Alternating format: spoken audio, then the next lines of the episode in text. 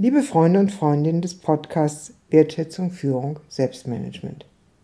Wir sind weiterhin bei dem Thema Konflikte und Umgang mit Konflikten. Und heute geht es darum, dass Konflikte dann entstehen, wenn uns etwas unbekannt ist und etwas Unbekanntes auf uns zukommt. Wir alle sind sehr darauf angewiesen und sehr darauf angelegt, einen vertrauten, bekannten Raum um uns herum zu haben. Das, was nicht dazu gehört, erleben wir als fremd. Und da wir meist sehr behäbig in unserem Verhalten sind und in unseren Erwartungen, wird das Fremde tendenziell eher als etwas erlebt, was belastet oder was Konflikte, innere oder äußere Konflikte hervorruft.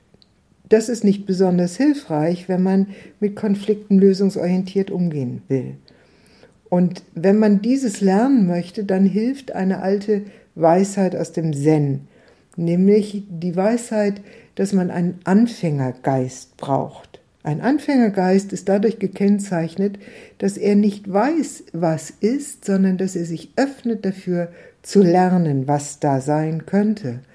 Und diese Haltung des Not Knowings, des Nichtwissens, hilft in der Tat enorm, wenn uns etwas im Umfeld begegnet, was uns unbekannt ist und was in uns Konflikte hervorruft. Also ein Innehalten, ein sich besinnen darauf, dass wir nicht alles wissen können, ein sich öffnen für diesen Anfängergeist ist ein wichtiger Schritt, um mit Konflikten umzugehen, die dadurch entstehen, dass uns etwas Unbekanntes entgegenkommt. In diesem Sinne wieder eine kleine Anregung für die nächste Zeit. Wenn in den nächsten Tagen, in den nächsten Wochen auf Sie etwas zukommt, was Ihnen unbekannt ist und was Sie absolut und gar nicht mögen und ablehnen, dann fragen Sie sich doch einfach ganz kurz, oh, was will mich das lehren?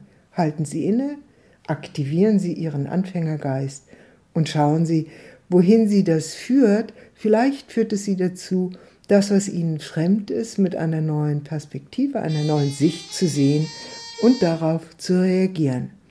Wenn Sie mehr über uns wissen wollen, dann schauen Sie wieder hinein auf unsere Webseite www.communio mit c o m u n e o Führungskunst.de.